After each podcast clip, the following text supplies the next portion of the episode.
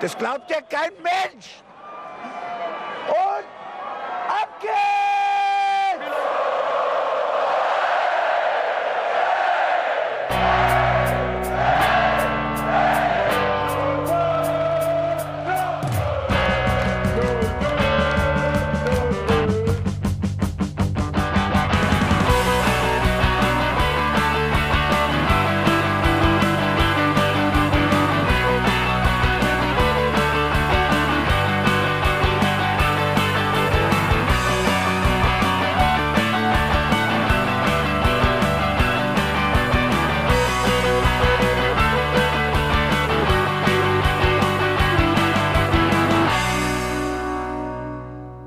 Achtmal Meister? Langweilig. Elfmal drinbleiben? Mainzer Weltklasse. Eine Saison ohne ausführlichen Saisonrückblick? Unendlich schmerzhaft. Denn diese Saison lässt sich nicht in 15 Minuten zusammenfassen und ich freue mich, dass der Berz bei mir ist. Gute. Und der Buddy winkt schon mit seinem Schobbeglas für diesen Saisonrückblick. Prost! Hallöchen, hier spricht die Stimme aus euren erotischen Tagträumen, Jan Budde. Servus. Der erotische Erotik-Podcast aus dem Hinterhof. Der Germanistik-Podcast wurde ganz schnell abgewählt. Das Niveau sinkt und sinkt und sinkt, aber es klingt dafür besser. Naja, wir machen hier Erotik für Fußfetischisten. Das ist Willkommen zum Hinterhofsänger Fußballtalk. Ein bisschen, ein bisschen äh, Selbstschmerz hinzufügen ist auch dabei, oder? Also ein bisschen steht man auch drauf, wenn man einen Podcast zu Mainz 05 macht, in dieser Saison zumindest.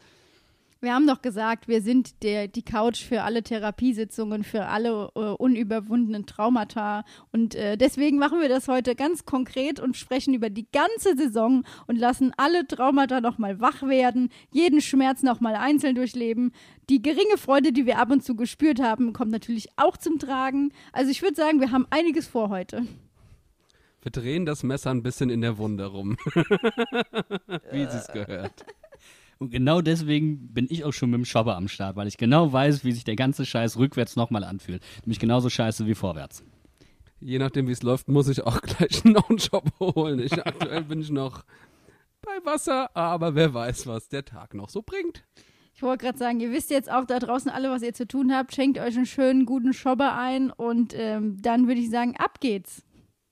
Wir sprechen über die Saison 1920 von Mainz 05. Und äh, wir haben alle richtig Bock drauf. Es wird eine Mammutaufgabe. Wir versuchen, den Mount Everest an Aufgaben zu erklimmen. Und ich fange direkt einfach mal direkt an und frage, was haben wir uns von der Saison 1920 eigentlich erwartet? Entschuldigung, aufstoßen. Man sollte doch keinen Schopper trinken bei der Aufnahme. Äh, du, ich habe mir eigentlich, ich habe ja keine Prognose abgegeben in dem Sinne. Allerdings war das Potenzial meiner Meinung nach relativ groß, eine sehr gute Saison abzugeben. Und das ist überhaupt nicht passiert und im Nachgang ärgert mich das dreifach eigentlich, um ehrlich zu sein. Es gibt mal so, es, Tobi Escher hat das mal in einem Buch geschrieben, es gab eine Saison, ich kriege die Saison jetzt gerade nicht mehr jahreszahltechnisch genau hin, in der haben weit über die Hälfte aller Bundesligamannschaften Fußball gespielt, der von Mainz 05 und also Jürgen Klopp inspiriert war und Mainz 05 hat in dieser Saison seine zweitbeste Saison aller Zeiten abgeliefert. Und jetzt hatten wir vier ehemalige Mainzer als Bundesliga-Cheftrainer, die alle ähnliche Prinzipien irgendwie mitbringen und von den gleichen Leuten inspiriert worden sind. Das heißt, die Chancen standen sehr gut, dass man das vielleicht irgendwie in Punkte ummünzen könnte. Tatsache ist, gegen diese vier oder gegen diese drei Trainer, Sandro Schwarz ist ja einer davon, gegen diese drei Trainer haben wir im Endeffekt einen Punkt geholt. Und am Ende waren auch nur noch zwei übrig.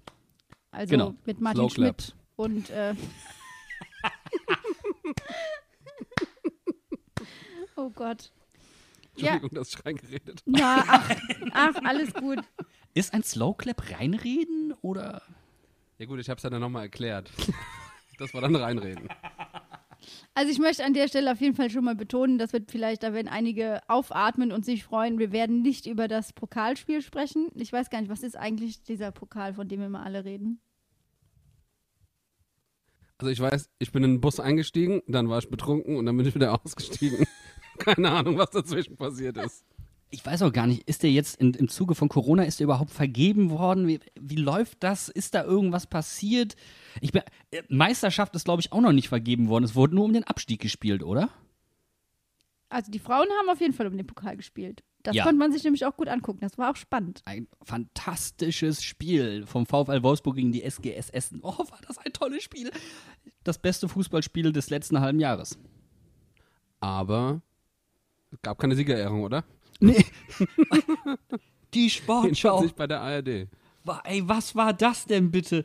Anstatt einfach die Vorberichterstattung der Herren ein bisschen zu kürzen, nein, Bastian Schweinsteigers Lächeln geht vor der Siegerehrung der, äh, des DFB-Pokals der Frauen. Was für ein asozialer Move war das denn bitte? Tja, Geht gar nicht. Geht gar nicht. Entschuldigung. Das ist ein No-No. Nein, no, no. Man könnte jetzt einfach noch anfügen, dass mit dem FC Schalke jetzt noch ein weiterer Bundesliga-Club eine Frauenmannschaft installiert und damit Mainz 05 äh, auf einsamer Flur so vor sich hin wartet, vielleicht noch mit Düsseldorf. Na gut, aber die sind ja jetzt auch nicht mehr Bundesliga. Vor allen Dingen, wenn ein Club, der so pleite ist wie Schalke, eine Frauenmannschaft etablieren kann, wie kann es dann sein, dass Mainz 05 sagt, nö, das können wir uns nicht leisten? Das verstehe ich nicht. Wir haben doch gar nicht genug Trainingsplätze. Wie sollen wir das denn machen? Wir haben so viele Jugendmannschaften. Da ist kein Platz für Frauen. Alter, es gibt viel zu wenig Fußballplätze in Mainz. Ist dir das noch nicht aufgefallen? Kommen wir zur Leistung unserer Herren, die in dieser Saison ja wirklich super war. Äh, egal. Ähm, ich muss auch ganz ehrlich sagen, Wenn du in dieser Saison lieber über den nicht existierenden Frauenfußball in Mainz sprechen möchtest, als über die Leistung der Herren von Mainz 05, dann weißt du, wie diese Saison gelaufen ist. Weinst du leise in deinem Plöppschutz? Ja. Kommen wir zu erfreulicheren Dingen, nämlich dem Endspurt in der Saison 18-19, der einen ja doch positiv äh, stimmen konnte, was ähm, ja den, die Saison 1920 angeht, weil da haben wir ja dann noch einige Punkte geholt und noch ein bisschen schönen Fußball aufs Parkett gebracht. Ey, absolut, das war mega. Und vor allen Dingen, wir hatten am Anfang der Saison eine so starke Defensive. Ich glaube, wir haben irgendwie nur vier Tore in zehn Spielen oder sowas bekommen. Also du wusstest, diese Mannschaft kann defensiv und das hat man am Ende ein bisschen aufgeweicht, ist dafür offensiver geworden. Du dachtest, jetzt kommen noch die entscheidenden Puzzleteile dazu, plus die vorhin genannten äh, ähm, Bedingungen von mir. Ey, da war viel drin in dieser, in dieser, da war sehr viel drin in dieser Saison. Vor allem, wenn du jetzt mal überlegst, dass wir ja äh, defensiv draufgelegt haben und im defensiven Mittelfeld auch nochmal draufgelegt haben mit neuen Spielern. Zu den Transfers kommen wir ja gleich nochmal. Aber dann muss man sich überlegen, wir haben uns wirklich punktuell stark verbessert oder sind, äh, haben Ersatz gefunden für die Leute, die gegangen sind. Und man konnte eigentlich davon ausgehen, dass das so bleibt oder dass es einen Aufwärtstrend gibt.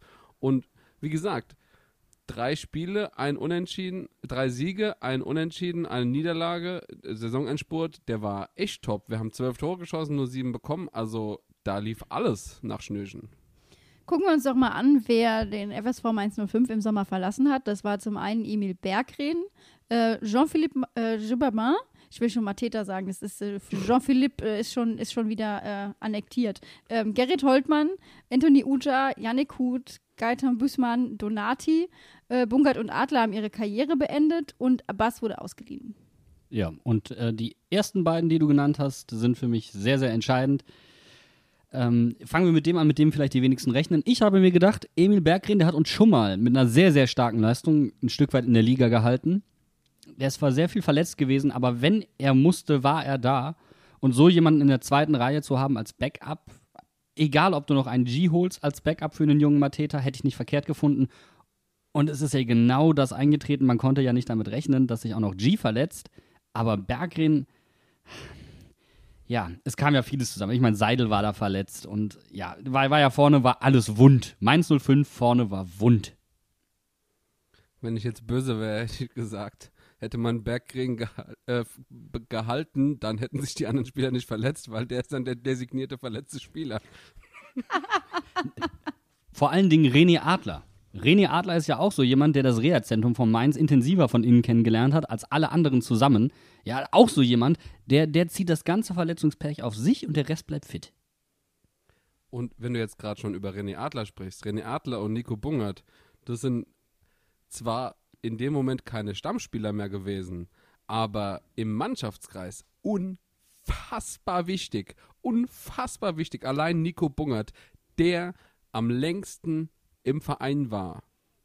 Bis zu dem Zeitpunkt, natürlich danach nicht mehr, aber ähm, wenn du dir überlegst, dass so eine Stütze wegbricht, und das hat man hinterher auch gemerkt, als dann Bayer Lorzer kam, dass dann Nico Bungert wieder äh, ins Trainerteam berufen wurde, einfach nur, um das ein bisschen abzufedern, weil es anscheinend in der Mannschaft einfach keine Leute gab, die das aufnehmen konnten, diesen Staffelstab. Und da zählt René Adler dazu. Der kam und war direkt im Mannschaftsrat. Sein Wort hatte Gewicht als ehemaliger deutscher Nationaltorwart. Also da haben uns auch wirklich Persönlichkeiten verlassen und da zähle ich auch so ein bisschen mein Feuer- und Amore-Typ, Giulio Donati. Herzlich willkommen wieder zum Erotik-Podcast dazu, weil er, er ist auch so jemand, also du, du hattest das Gefühl, da sind so ein paar Charaktere gegangen, da ist, da ist äh, eine Lücke gewesen. Ja, ich sage jetzt einfach mal, das prominenteste, ähm, der prominenteste Abgang war natürlich Jean-Philippe Gibama. Also das war ja auch schon gegen Ende der Saison abzusehen, dass der Mainz verlassen wird. Und ähm, das war ja auch durchaus ein Verlust, den man antizipieren konnte und der ja aufgefangen werden sollte. Und ganz ehrlich, das Geld, was äh, der Transfer von Gibbermann uns eingebracht hat, der hat natürlich auch gewisse Möglichkeiten ermöglicht, äh, ja, was Möglichkeiten halt zu so tun, nicht wahr? Ähm, dadurch hatten wir die Möglichkeit, wahrscheinlich auch ein bisschen tiefer in die Tasche zu greifen, um nach Ersatz zu suchen. Ich glaube, das haben wir auch Fall. getan, oder? Also ja. ich dafür würde ich würde jetzt einfach mal auch nochmal darauf zu sprechen kommen, wer natürlich dann gekommen ist. Wir haben ja schon ein paar Namen genannt, aber natürlich kam Avonii, dann Saint-Just, Adam, Pierre Gabriel, Edimilson Fernandes, der ja dann als Ersatz für Gibama gedacht war, äh, Omer Hanin und G. Ähm, ja, und Edimilson Fernandes, und ich glaube, wir kommen hier auf eine große Problematik in dieser Saison zu sprechen, das defensive, Mittels, äh, defensive Mittelfeld, zentral gesehen. Äh, klar, Gibama hat zwar Achter gespielt, hat sich aber im Spielaufbau häufig zurückfallen lassen, auch auf die Sechs, weil er ja eigentlich sogar Innenverteidiger spielen kann. Hat also da eine zentralere Rolle gespielt und Eddie Milson Fernandes ist eigentlich gekommen als besserer Achter als eigentlich Gibbermann. Deswegen war auch da die Erwartung, dass er mehr kann. Und ich glaube, dass er nicht eingeschlagen hat, lag daran, dass alle anderen in diesem Mittelfeld unterperformt haben. Das war unfassbar. Was für einen Leistungsknick Danny Latzer hatte, ist nicht nachzuvollziehen. Und ich möchte euch mal kurz sagen, wenn wir uns das angucken, wenn wir uns die Kicker-Rangliste angucken, wer da alles drinsteht. Von den Leuten, das sind sechs Stück: Latzer, Jibama, Aaron, Boetius, Unisivo und Mateta. Von den sechs, zum Teil auch verletzungsbedingt, hat aber nur einer wirklich Leistung gebracht. Und das war Avonii. Das heißt, das defensive Mittelfeld war komplett vakant. Du meinst Unisivo? Ja, Entschuldigung. Da muss ich jetzt einfach mal reingrätschen. Wurde Aber, zu wenig ähm, getan im Du greifst mir jetzt äh, ehrlich gesagt schon zu weit vor, denn wir sind ja immer noch bei den Neuzugängen. Da ist natürlich auch die Frage, wir haben am Anfang der Saison eben mit der Verletzung von Mateta auch ein Loch gehabt, was es zu stopfen galt. Ähm, wie ist denn der Versuch zu bewerten, dieses Mateta-Loch zu stopfen? Ja, grundsätzlich war das Loch natürlich ähm, ursprünglich geplant, dass das Avonii übernimmt im, im äh, ersten Sinne, der hat ja auch die ersten paar Spiele der Saison gestartet. Ähm, andererseits haben wir natürlich aber auch Adam Soloy noch verpflichtet, äh, als, als klassischen Brecher vorne drin. Du vergisst hier jemanden. Und zwar wurde ganz bewusst G als erfahrener Spieler, der auch in den, in den, in den Sturm gehen kann, geholt und als Verbindungsspieler, der eben dafür sorgt, dass jemand, dass wir nicht komplett abhängig sind von einem so jungen Spieler, auch wenn er in der, seiner ersten Saison so gut gespielt hat. Und es war nicht zu erwarten, dass sich G verletzt, dass Avonii sich nicht zurechtfindet und dass Aaron Seidel gleichzeitig auch verletzt war. Also wir hatten zwar nicht so viele verletzte Spieler, aber zum falschen Zeitpunkt die falschen Spieler. Das heißt, gut, ich meine, ja, natürlich. Ähm, G hat sich aber, glaube ich, sogar vor Mateta verletzt, oder? Ich meine, äh, G hat sich in den Trainingsspielen verletzt und ja. Mateta war danach erst. Also, ähm, Avonii, Av jetzt fange ich auch schon an. Avonii wurde ja tatsächlich extra verpflichtet, weil sich unsere beiden Stürmer ver äh, verletzt haben. Dass dann mhm. Adam äh, noch gesucht wurde, lag dann natürlich daran, dass die, die da waren, nicht in Form gekommen sind. Natürlich dann noch mit Aaron Seidel noch der dritte verletzte Stürmer war und Robin Quaison halt einfach diese Rolle nicht spielt bei uns oder spielen kann, äh, die wir halt gebraucht hätten. Und Adam war ja äh, dieses alte verlässliche Ross, was man da nochmal anschleppt, ähm, was man irgendwie kennt, aber der hat ja auch keine Leistung im Grunde gebracht. Ja, und ähm, Jan hat es auch schon angesprochen, die Spieler, die auch da waren, die kamen ja auch nicht wirklich in den Tritt. Also das war ja, würde ich sagen, auch so ein bisschen das Problem. Ja, absolut. Wobei man auch da, also eigentlich ist, war, war die Zusammenstellung sehr, sehr gut. Man hat auch mit St. Just jemanden geholt. Ähm, man musste in der Ver- Innenverteidigung ähm, nachlegen, weil wir Probleme in der Spieleröffnung hatten aus der Innenverteidigung raus mit Bell und so. Das war zum einen ein sehr, sehr wich- wichtiger Wechsel. Allerdings hatte er auch noch eine zweite Komponente und das ist psychologisch und das war für Boetius. Der brauchte einen Best Buddy. Als, als äh, Sandro gegangen ist, war Boetius, äh, ja, hatte er eine Vertrauensperson weniger. Das hat ihn sehr, sehr erschüttert und ich bin sehr, sehr froh, dass St. Just als sein Best Buddy hier war. Ähm, das wäre sonst, glaube ich, noch böser nach hinten gegangen. Also auch, äh, du merkst, die, die Transfers waren gut, sie waren durchdacht, sie waren richtig, aber es hat nicht gegriffen. Also bei Saint-Just haben wir, glaube ich, alle noch die Bilder äh, vor Augen, wie er den Vertrag unterzeichnet und äh, wie Djanga sich einfach ein Loch in den Rasen freut, als äh, Saint-Just da äh, ankommt und die zwei einfach sich in die Arme fallen. Und das waren ja auch Bilder, die vor der Saison rumgingen, die einen wirklich positiv gestimmt haben, wo man sagte, ey, die, die können miteinander, das wird echt cool, wir rocken das Ding, das wird schon irgendwie. Und auch in den Spielen, wie St. Just gespielt hat, dieser wie unfassbar schnelle Spieler, der war ja äh, direkt in den Top 3 schnellsten Spielern der Bundesliga und das war im Grunde meine einzige Freude in der Hinrunde, war zu sehen, wie St. Just andere Gegner abzieht, irgendein Kostic oder sowas einfach mal nass macht. Ich finde das so geil. Seit 1. Juli darf, er, darf der liebe St. Just nicht mehr in der Mainzer Innenstadt joggen gehen. Das ist jetzt vorbei. Da wird er jetzt konsequent geblitzt. Aber über 30 wird es schwer hier. Bei über 30 km/h wird es in der Innenstadt schwer, nicht geblitzt zu werden. Herr Budde. Deswegen sage ich ja, deswegen wird er jetzt geblitzt. Ja, genau. Egal. Äh, äh, wow. Das, das, was ihr hier gerade Grand- gehört und erlebt habt, ist so ungefähr die ersten drei Spiele unter Sandro in der Saison 1920. Eine gute Vorarbeit komplett ruiniert. Cut. Das war ein Deep Cut, Alter. Ja, ähm, sagen wir es doch einfach mal, wie es war. Wir haben äh, gegen Freiburg verloren, wir haben gegen Gladbach verloren und wir haben gegen Bayern verloren und haben uns in diesen drei Spielen zwölf Gegentore eingefangen. So, und jetzt kommen wir aber dazu, warum gerade zum Beispiel die erste Niederlage gegen Freiburg mega unglücklich war, auch wenn es ein 3-1 am Ende ist. Du, du hast ein Unentschieden. Und dann musst du in der Innenverteidigung verletzungsbedingt wechseln. Ein St. Just, der von Anfang an direkt in der Startelf steht. Ja? Der verletzt sich. Zum Glück in, zu dem Zeitpunkt nicht schwerer. Das wäre noch viel heftiger gewesen. Und dann musst du in der Innenverteidigung kurz vor Schluss wechseln. Was du niemals tust.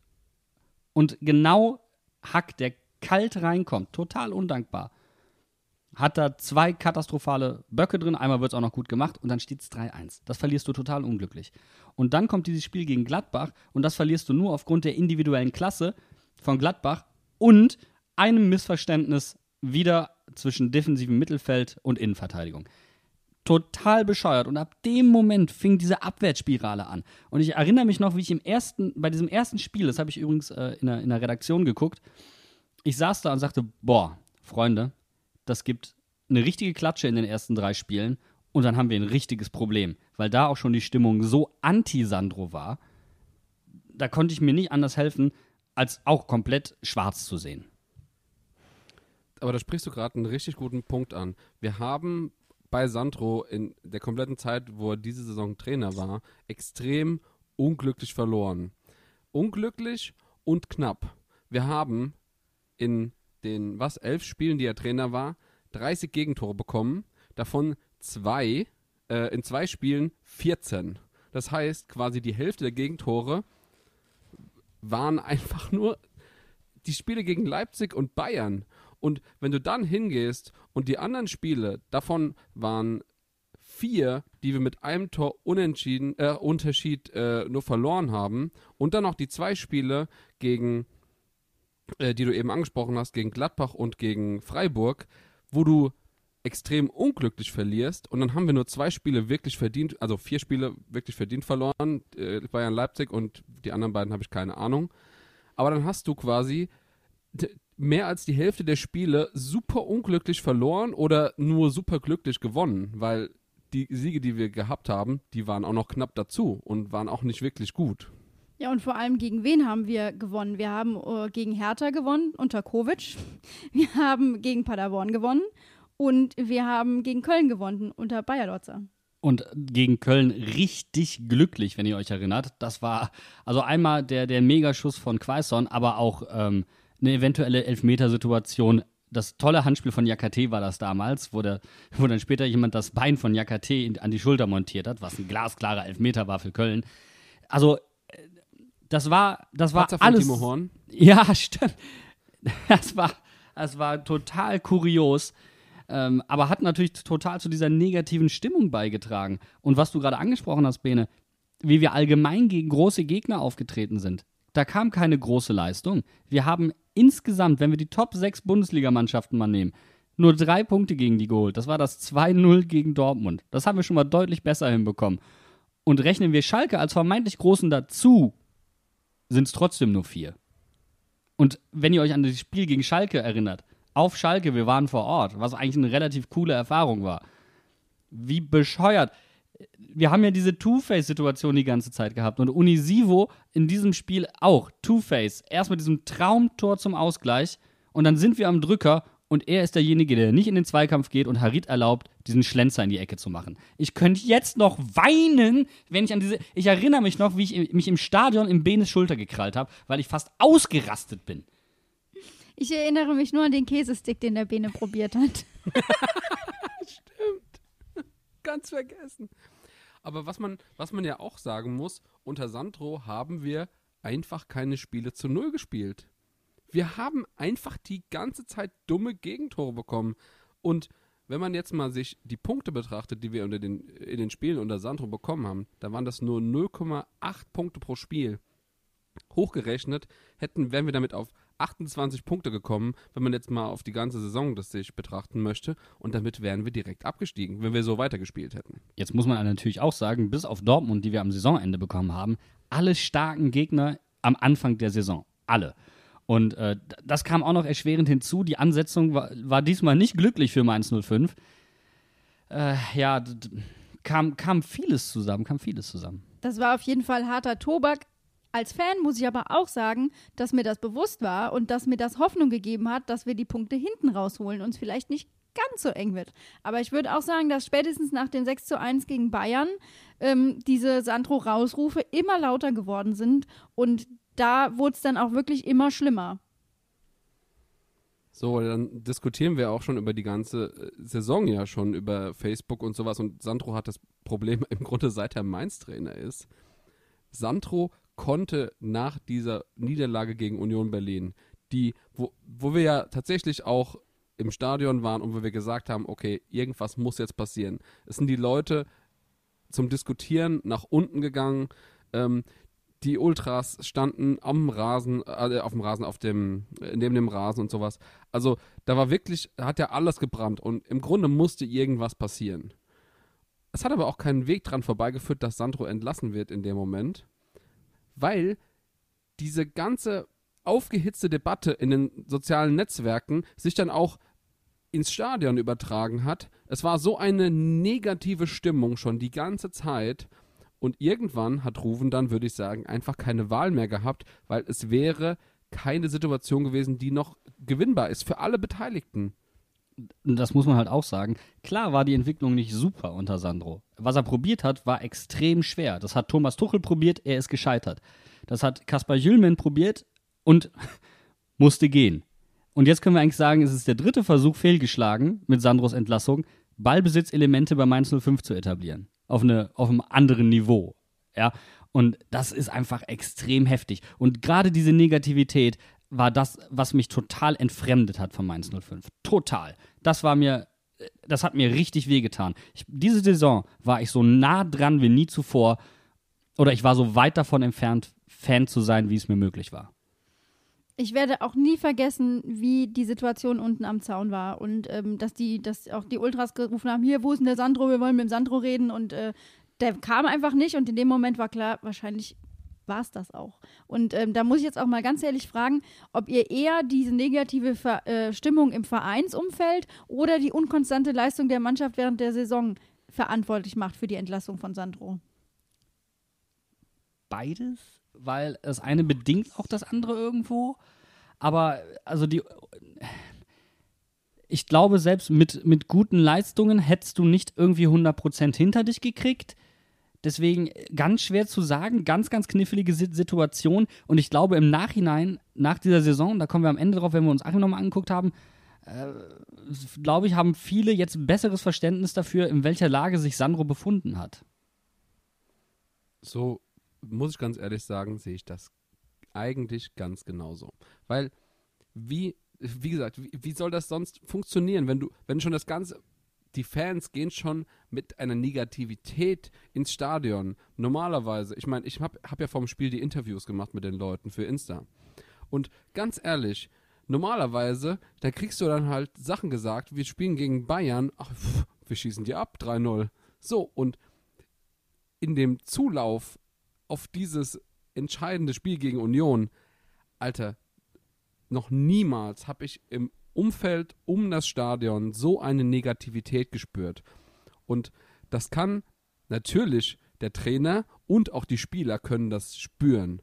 Und wie gesagt, ich glaube nicht, dass du in so einer Situation dann noch irgendwie handlungsfähig bist. Dann bist du wie paralysiert. Und das hast du meiner Meinung nach auch der Mannschaft angesehen, dass es einfach nicht funktionieren konnte. Das hat sich von außen so reingedrückt und das war wie so ein, wie so ein Käseglocke. Nebel des Trauers ja. Das über war dem Spielfeld. Wie die Müllpresse bei Star Wars. Ja, genau das. Ja. Und dann kam So, das wie so- Gespenst von unten. Du siehst das Zugunglück schon auf dich zukommen und du weißt ganz genau, was passiert, weil alle, alle Sachen führen nur in diese eine Schiene hin. Und dann finde ich so bezeichnend, dass Achim mit seinem Einstand 5-1 gegen Hoffenheim hinterher sagt, diese taktische, äh, diese kon taktische Konzeption geht zu einem sehr großen Teil auf Sandro Schwarz zurück. Und da hast du einfach gemerkt, Achim hat seine Rolle von Anfang an dann eher psychologischer Natur begriffen als tatsächlich taktischer Natur. Und ich finde, das hat man im weiteren Verlauf von Achims Leistung dann auch gemerkt. Die Frage, die auch jetzt nochmal im Nachklapp an die Saison gestellt würde, ist ja auch, wie kann man diese, ist diese unkonstante Leistung der Mannschaft vielleicht auch darauf zurückzuführen, dass die Mannschaft nicht motiviert werden konnte von Sandro? Das kann ich mir. Du, wir haben, wir haben ja gerade die, die, die. Es ging am Ende der letzten Saison um nichts. Und diese Mannschaft hat mega performt. Mega.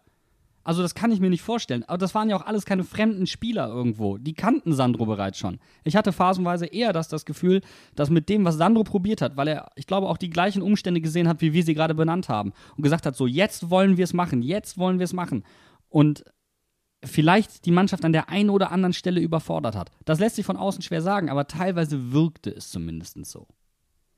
Und jetzt sind wir genau bei demselben Thema, wo wir schon eigentlich das letzte halbe Jahr drüber reden und wa was wir jetzt auch in den letzten Spielen angesprochen haben.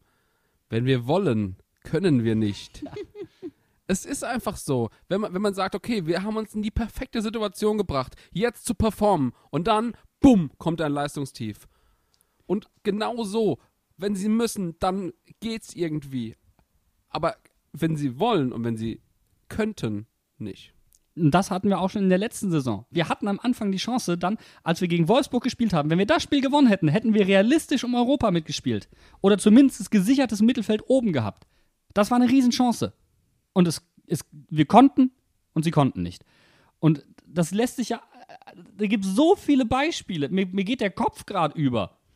Ich wollte sagen, Ja? es ist ja auch nicht nur dieses, dieses Makro-Ding, äh, ne? wir, wir gewinnen ein paar Spiele und dann können wir was erreichen und dann kommt einfach nichts mehr, sondern das ist ja auch in den Spielen selber. Also wir haben es ja jetzt auch am Ende der Saison, ist es ja auch wieder passiert, dass wir eine gute Halbzeit spielen und dann kommt wieder eine schlechte. Also wir kriegen ja auch die Leistung, also das war auf jeden Fall am Anfang der Saison unter Sandro auch so zu beobachten, dass wir es nicht geschafft haben, konstant mal über ein Spiel vernünftig zu spielen. Und da nehme ich jetzt auch, klar, du hast es schon gesagt, Buddy, das Spiel gegen Freiburg, das ist mit Sicherheit nur auf den Wechsel, Auswechslung von Sanchez zurückzuführen. Aber du kriegst es ja trotzdem nicht kompensiert. Ja, total. Aber das sind halt, Da kam so viel zusammen, einfach. Und dann, dann halt auf diese Grundlage. Und ich glaube, dass die Erwartungen am Anfang der Saison schon, und da kommen wir wieder zum Thema, wenn du performen musst, weswegen wir im DFB-Pokal regelmäßig abkacken. Wenn du performen musst, kriegen sie es nicht so hin. Also wenn sie könnten. So, du weißt, was ich meine. Das sind, das sind so diese Key Games. Ja. Und es, selbst die Spiele, die wir dann entscheidend zum Beispiel gegen Paderborn gewonnen haben oder auch gegen Hertha, das waren ja keine guten Spiele. Ich weiß gar nicht, wer hat das gesagt? War das Ruven oder war das Achim? Schlüsselmomente nutzen. Er war wurde irgendwann in der Saison fiel das. Genau da sind wir jetzt. Weil genau wenn es gilt, können wir auf einmal nicht mehr.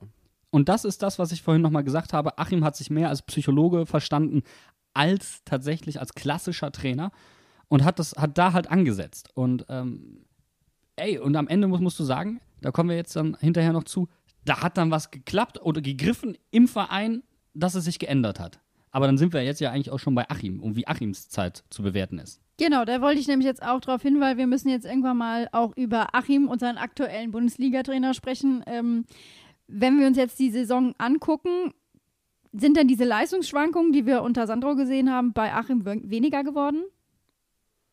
Ich würde behaupten, die sind immer noch da, aber sie sind nicht so stark mehr insgesamt. Also es sind nicht mehr so krasse Extreme. Wir haben unter Achim jetzt anstatt der 18, also der schlechtesten Defensive, haben wir jetzt die sechstbeste Defensive. Trotzdem, dass wir äh, noch Spiele hatten, wo wir viele Tore kassiert haben. Wir hatten auch die zehntbeste Offensive, das ist insgesamt auch besser als die 14 beste, die wir noch unter Sandro hatten. Also da sind schon Sachen, die besser funktionieren. Und das hat Achim ja bei uns auch im Interview gesagt. Das könnt ihr euch gerne auch nochmal anhören. Er hat gesagt, lieber erstmal defensiver. Erstmal die Defensive stellen, damit die steht, um eine gewisse Stabilität reinzubringen. Und dann sind wir ja wieder da. Hinten zentral defensiv besser stehen. Und er hat ja dann am Ende zum Glück mit Latza und Barrero und Duo gefunden, das dann performt hat. Und dann hatten wir es ja am Anfang schon angesprochen. Latza hat zum Glück zu seiner Form zurückgefunden. Ja, das ist, das ist äh, sehr richtig. Ich finde, äh, wenn man auf, auf die Gesamtstatistik guckt, ich meine, wir haben das vorhin gesagt, das ist natürlich ein bisschen getrübt davon, dass wir die starken Gegner am Anfang hatten. Achim hat nur einmal gegen die starken gespielt, aber zweimal gegen die etwas vermeintlich schwächeren. Dann haben wir trotzdem unter Sandro nur ein Viertel der Spiele äh, gewonnen oder nicht verloren und unter Achim 50 Prozent. Das liegt auch ein bisschen daran, dass wir angefangen haben, unentschieden zu spielen, was wir unter Sandro definitiv nicht gemacht haben. Und die Niederlagen, die wir unter Achim hatten, sind trotzdem ähnlich knapp gewesen. Da hatten wir trotzdem sechs Niederlagen, die wir mit einem Tor oder weniger äh, verloren haben. Aber die Spiele, die wir gewonnen haben, waren sehr viel deutlicher. Da hatten wir von den acht Siegen, also ich sag's einfach nochmal, acht Siege, vier Unentschieden, elf Niederlagen. Von den acht Siegen hatten wir nur einen, den wir mit einem Torunterschied gewonnen haben und alle anderen waren mehr. Das heißt, wenn unsere Offensive mal ein bisschen ins Rollen gekommen ist, dann hat sie auch funktioniert. Buddy, du bist auch hier unser Taktikfuchs. Würdest du sagen, dass es unter Achim taktische Änderungen gegeben hat, die dazu beigetragen haben, dass die Bilanz jetzt dann un unter Achim besser ist?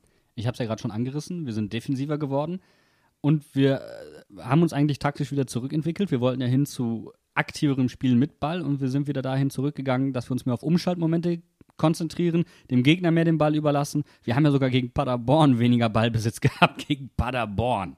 Hallo. Ja, und wir haben ja auch feststellen können, die Spiele, in denen wir weniger Ballbesitz hatten als der Gegner, die haben wir gewonnen. Wenn wir mehr hatten als der Gegner, haben wir verloren. Das hat Achim geändert. Achim ist quasi wieder zurück. Und er ist ganz extrem zurück. Viel mehr lange Bälle. Ja, muss man nicht. Ich, ich bin da kein Freund von, ist mal ein Mittel, aber nicht in der Häufigkeit, wie er es. Ich glaube, das ist dann auch da. Das resultierte dann daraus, dass die Mannschaft offensiv keinen Plan vorgegeben hat. Weil das war es, das hast du nämlich gemerkt. Sie hatte offensiv konnte sie teilweise keine Durchschlagskraft äh, entwickeln, weil sie keinen Plan hatte. Und das fiel ganz krass auf, als sie gegen Union Berlin in Berlin gespielt haben und Un Union auf einer zentralen Position ein Mann weniger war und wir trotzdem keine Gefahr entwickelt haben. Das war so ein Key-Spiel, wo du gemerkt hast, okay, jetzt muss was umgestellt werden, weil sonst geht die Kiste hier ganz böse baden. Selbst das Spiel gegen Augsburg, Ja. wo wir in der ersten Minute ein Gegentor bekommen, danach wesentlich besser spielen und einfach gar nichts auf die Ketten bekommen. Also das war ja echt erbärmlich. Ja, Also wir hatten ja nicht mal viele Torschüsse oder so. Einfach traurig.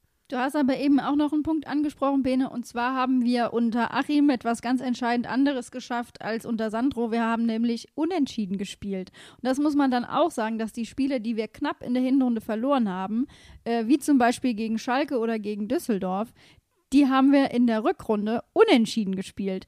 Würdet ihr sagen, die Punkte, die wir durch die Unentschieden unter Achim äh, mit nach Hause nehmen konnten, haben uns die äh, sozusagen äh, die Klasse gehalten?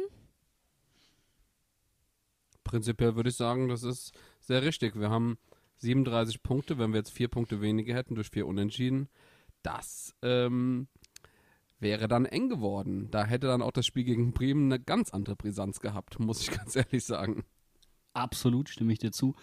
Ähm, trotz dieser Entwicklung muss ich aber im Nachgang sagen, wenn ich mir die ganz, wenn ich die ganze Saison, wie ich es schon getan habe, Revue passieren lasse, sind es am Ende weniger als fünf Spiele, in denen ich gesagt habe, die Mannschaft hat überzeugend Leistung abgeliefert.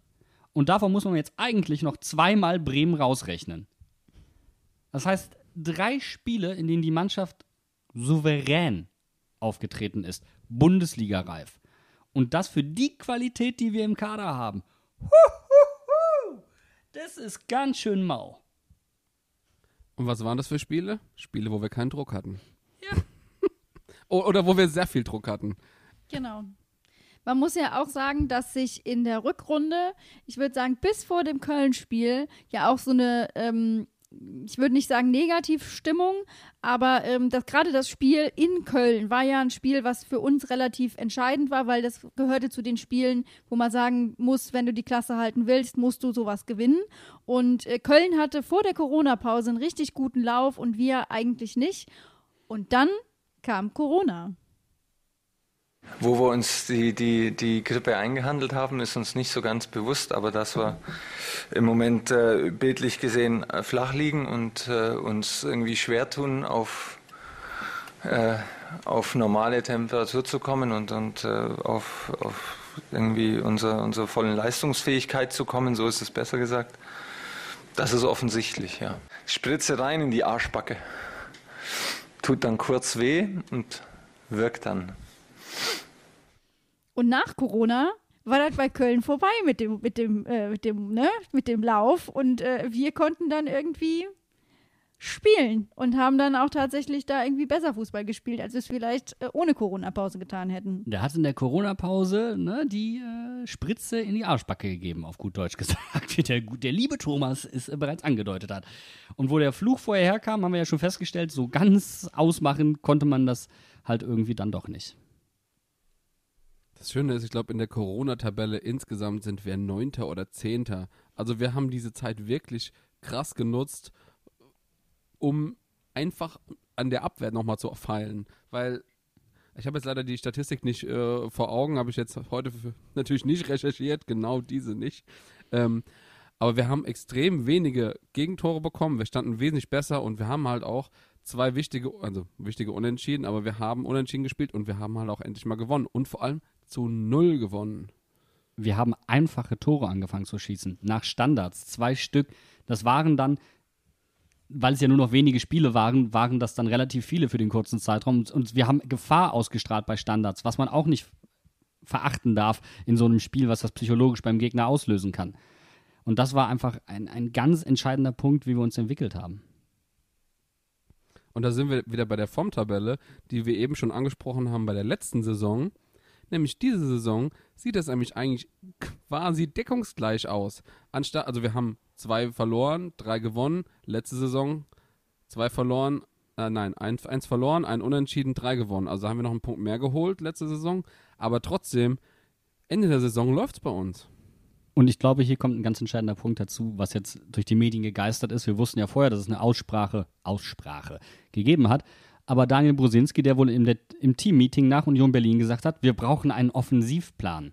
Und ich glaube, da merkst du das, was ich vorhin angesprochen habe. Sandro hat die Mannschaft vielleicht phasenweise etwas überfordert. Achim hat sie dann schließlich etwas unterfordert, weil er zu viel auf die Psychologie gesetzt hat. Aber dann hat die Mannschaft von sich aus gesagt, hier, jetzt ist wichtig. Und da kommt der entscheidende Wert von Daniel Brusinski raus. Daniel Brusinski als Führungsspieler.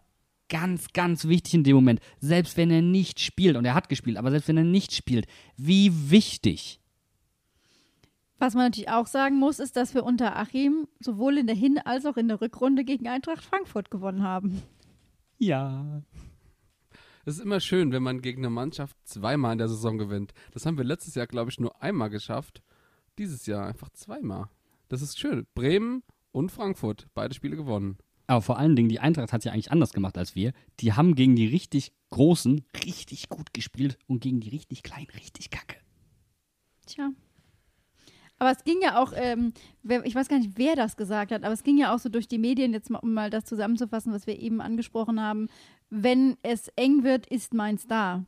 Und ähm, da muss ich aber auch sagen, gehört auch zur Wahrheit dazu, dass wir es in dieser Saison nur zweimal geschafft haben, zweimal hintereinander zu gewinnen. Und das war einmal nach der Entlassung von Sandro, das heißt die ersten beiden Spiele unter Bayer Lorzer.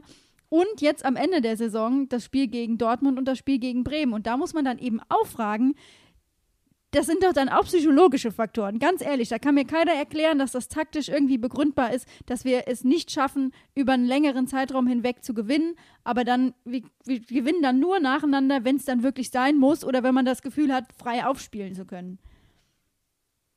Es ist tatsächlich äh, ziemlich lustig, wenn man sich mal so die Gesamtspiele dieser Saison anguckt. Wir haben immer zwei bis drei Spiele, dann gewinnen wir einmal, dann haben wir wieder zwei bis drei Spiele, die wir verlieren, dann gewinnen wir mal. Also wenn, wenn, im Grunde bis zu dem Zeitpunkt, wo wir das erste Unentschieden gegen Schalke geholt haben. Danach ist es ein bisschen, äh, bisschen durchmischter. Da haben wir dann weniger Spiele, die wir verlieren, dadurch, dass wir halt auch mal unentschieden spielen. Aber ich finde es eigentlich wirklich interessant zu sehen. Wir hatten eine Durststrecke von vier Spielen, wo wir nicht gewonnen haben. Aber ansonsten war es wirklich kurzes Hoch, tief. Hoch, tief. Und daran siehst du halt einfach auch, dass es dann schlussendlich dann doch eben nicht am Trainer gelegen hat. Und ich meine, ich glaube, deswegen verstehen so viele auf einmal. Ich finde, wir haben eine kleine Sandro Schwarz-Renaissance, so in der Wahrnehmung der Fans. Und sagen, ach ja, war eigentlich doch ganz nett und so. Und äh, das ist, du merkst, es lag nicht ursächlich am Trainer. Und ich möchte da gerne anfügen, wir haben, für mich, Bayer Lorzer birgt eine ganz, ganz große Gefahr. Und ich möchte ihm jetzt nichts absprechen. Wir haben mit Martin Schmidt einen ganz krassen Rückschritt gemacht und haben unseren taktischen Vorsprung, den wir hatten, den wir uns unter Jürgen Klopp und Thomas Tuchel und Wolfgang Frank erarbeitet haben, massivst eingebüßt und waren hinterher. Sandro Schwarz hat probiert, nicht nur das aufzuholen, sondern auch wieder den Vorsprung herauszuarbeiten und ist daran gescheitert. Okay. Aber Achim Bayerlotzer jetzt mit seiner Rückbesinnung wieder aufs reine Umschaltspiel, lange Bälle, das erinnert schon wieder ein Stück an Martin Schmidt und ist mir, birgt die Gefahr, wenn, wir müssen jetzt abwarten, was er macht, möchte ihm auch auf jeden Fall die Chance geben, ähm, aber das birgt die Gefahr, dass wir uns noch weiter zurückentwickeln. Da sind wir an einem saukritischen Punkt gerade, weil wir hatten eine gewisse gute Entwicklung, wie du gesagt hast. Dann ging es runter mit Martin Schmidt. Sandro hat versucht, das Niveau zu halten, zu heben. Jetzt sind wir wieder bei das Niveau zu senken. Und wenn wir jetzt nicht aufpassen, dann ist das Ganze, was wir uns als Verein mit dem Mainzer Weg quasi erarbeitet haben, dass das komplett weg ist und dass das auch nicht mehr wiederkommen wird in der nahen Zukunft. Wenn du dir die Tabellenplätze anguckst am Ende, Martin Schmidt war die Katastrophe. Was war das, Platz 15 in seiner letzten Saison? Und dann, ja, irgendwie auf jeden Fall da unten. Und dann kommt Sandro Schwarz, der sich kontinuierlich verbessert hat und die Mannschaft schließlich mal bis auf Platz 12 geführt hat. Und da verharren wir seitdem. 13, 13. Also wir sind jetzt an einem Punkt, wir sind absolutes Mittelfeld in der Bundesliga, aber wir haben einen Hang nach unten. Und jetzt muss gegengesteuert werden. Und da ist die entscheidende Frage, kann Achim Bayer-Lotzer das? Und da würde ich halt immer noch sagen, Achim Bayer-Lotzer mit seinem Hintergrund, der aus Leipzig kommt, und wir wissen, Leipzig hat sich sechs Jugendtrainer aus Mainz geholt und hier quasi den Spielstil ein Stück weit mit kopiert. Wäre ja witzig, wenn ausgerechnet so jemand zu uns kommt und uns hier die Wende einleitet. Man muss ja auch sagen, als ähm, die Verpflichtungen von Achim Bayerlotzer verkündet wurden, haben ja viele gemurrt und gesagt, oh, der hat es mit Köln nicht geschafft, warum sollte er es in Mainz hinkriegen?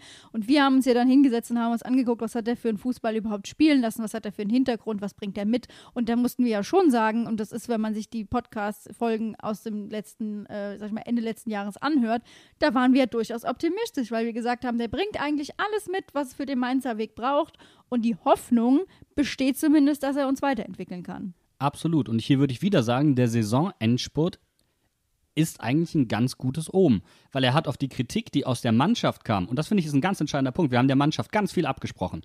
Und sie hat sehr viel zu wünschen übrig gelassen. Aber dann im entscheidenden Moment kam es aus der Mannschaft. Und der hat auf diese Kritik reagiert. Das ist nicht selbstverständlich. Es gibt sehr, sehr viele Trainer, die sich für allwissend halten und nicht auf Kritik eingehen.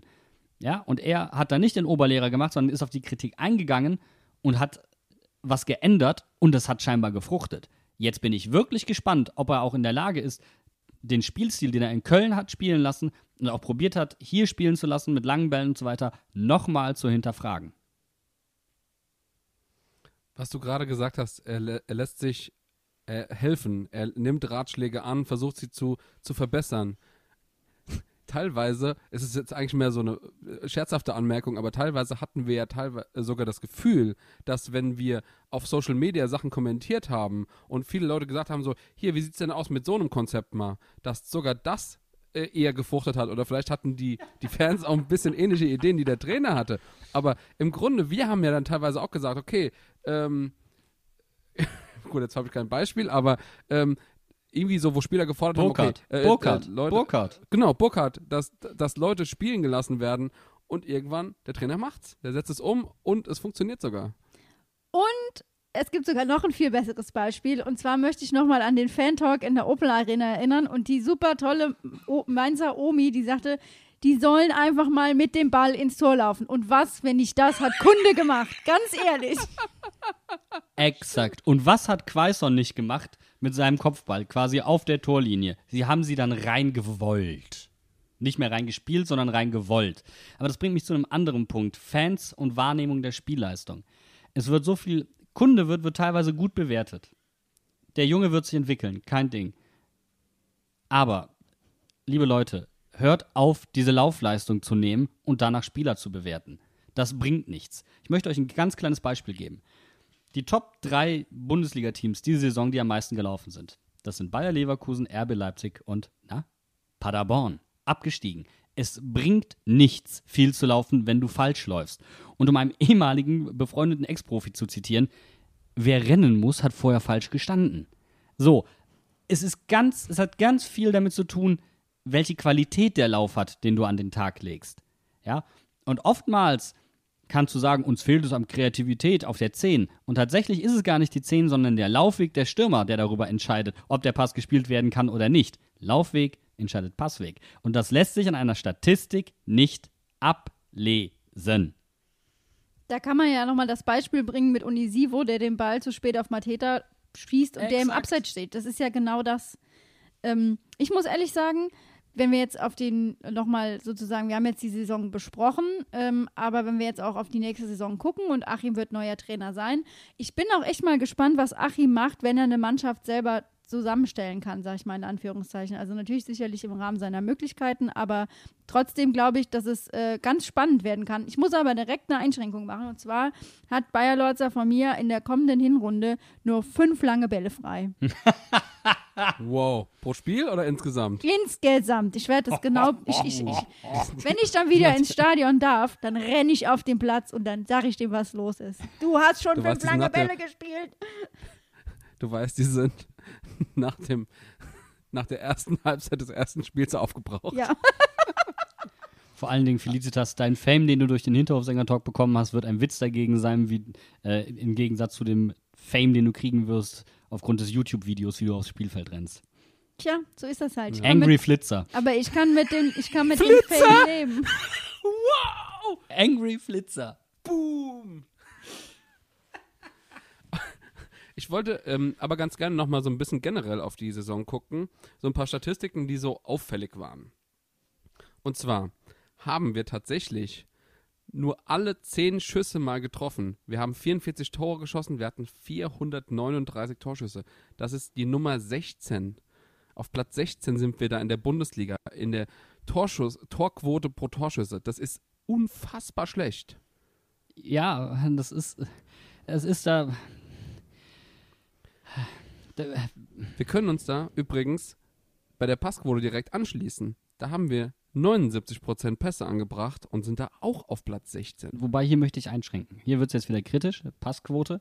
Ähm, kannst du auch dahingehend interpretieren, wenn du zum Beispiel sehr viel Risiko nimmst und mehr probierst vertikal zu spielen, entstehen mehr Fehlpässe und äh, die Passstatistik wertet auch nicht die Qualität des einzelnen Passes.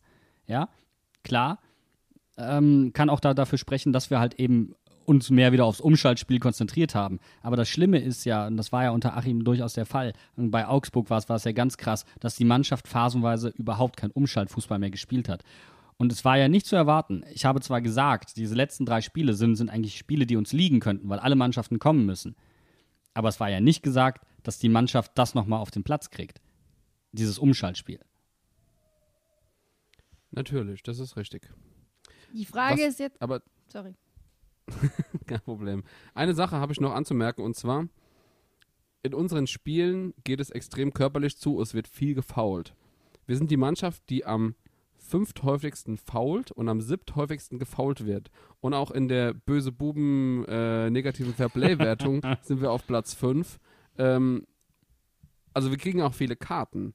Und das ist äh, eine Entwicklung, die man jetzt auch eher nicht so absehen konnte, oder?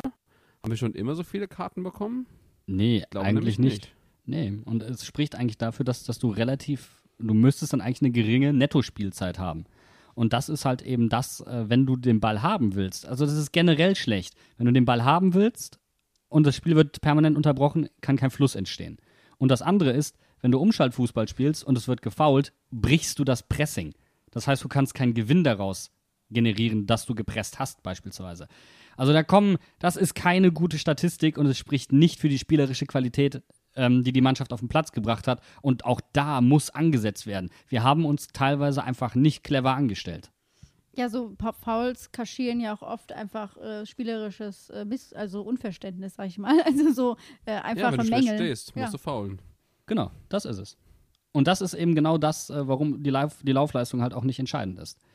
Und wir haben auch übrigens, ja, ist auch egal. Also das ist, bevor ich mich jetzt wei- weiter über die Laufleistung aufrege, ähm, es kommt eine gan- ganze Menge zusammen und man soll, sollte sich nicht, ich weiß, Tuchel hat damals gesagt, wir wollen in diesen Kategorien gewinnen oder sehr, sehr weit vorne sein, aber das ist nicht entscheidend für die Leistung auf dem Platz. ja gut, ein bisschen muss man schon laufen, ne? Ein bisschen, ein bisschen. Ein bisschen. Aber du, guck mal, das, das beste Beispiel ist, äh, die letzten Jahre, letzter in der, in der Laufleistungstabelle, kommt da drauf. Und zwar konstant letzter in der Laufleistungstabelle. Bayern? Keine Ahnung. Exakt, Bayern München. Es, ist, Weil die es, immer kommt, richtig stehen. es kommt auf die Qualität an des Laufes. Es ist nicht wichtig, wie viel du läufst, es kommt auf die Qualität der Läufe an.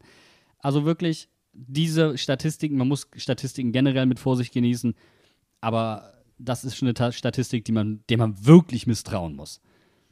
Aber wir haben ja immer den Bene, der unsere Statistiken so wunderbar aufbereitet. Und die Frage ist ja jetzt eigentlich, wenn man jetzt mal, sage ich mal, den sportlichen Aspekt komplett zusammenfasst, was brauchen wir, um diese Mannschaft für die Zukunft besser zu machen? Und da haben wir lange drüber diskutiert, aber wir sind uns alle einig, ihr müsst noch eine Woche warten, bis diese Frage beantwortet wird. Denn wir werden noch eine extra Folge zur Kader, zum Kader machen und zwar nächsten Sonntag.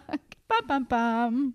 es ist einfach zu entscheidend. Also da gibt es so viele, weil es hängt auch davon zusammen, wen du jetzt eventuell holst und wen du abgibst, was du ändern willst. Sand, ach, ähm, Ruven hat bei uns im Interview gesagt, er möchte sein Scouting-Verhalten, seine ähm, Prinzipien etwas abändern. Er möchte weniger auf Talent gehen, wieder dafür ein bisschen mehr auch ähm, äh, psychologische Aspekte und Mentalität und so weiter einfließen lassen.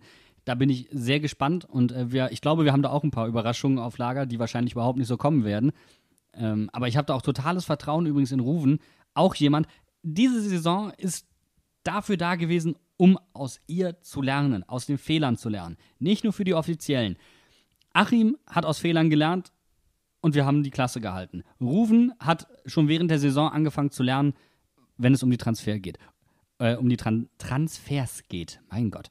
Und jetzt sind wir Fans dran. Wir müssen daraus lernen, was so eine negative Kackstimmung ähm, alles noch mit sich bringen kann.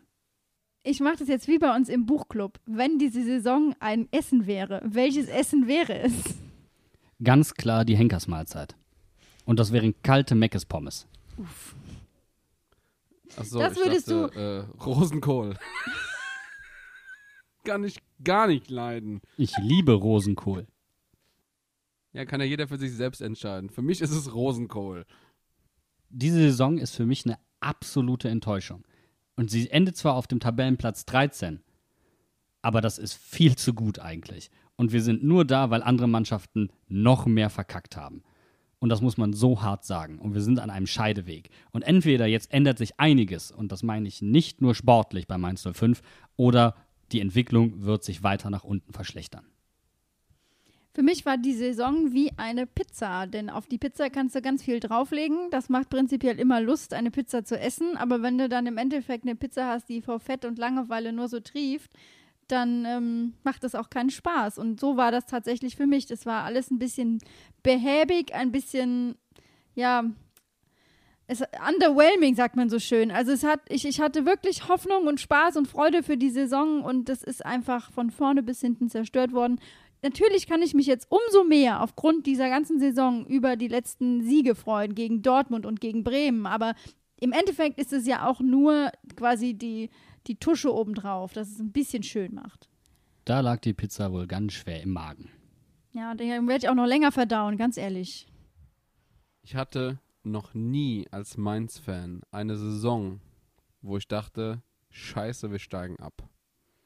Doch, Martin Schmidts letzte Saison. Nee, das war bei mir nicht. Ich habe diese Saison wirklich gedacht, scheiße, jetzt ist es soweit. Und dass ich als jemand, der im Grunde immer eine rosarote 05-Brille aufhat und der sich alles schönredet, was den Verein angeht, dass ich in so einen Gedanken reinfalle, das habe ich nicht, er nicht erwartet und nicht für möglich gehalten. Und das zeigt, wie diese Saison war. Ja, jedenfalls hoffen wir, dass ihr mit uns quasi ein bisschen die Saison bewältigen konntet, dass ihr die Saison gut äh, zusammengefasst hier nochmal aufbereitet findet. Und wir sagen auf jeden Fall nicht Tschüss bis äh, nach dem Sommer, sondern wir sagen Tschüss bis nächste Woche und dann hören wir uns zum Thema Kaderplanung. Bis dahin macht's gut. Ciao, ciao. Bye, bye. Tschüssi. Danke. Tschüss. Dankeschön an alle!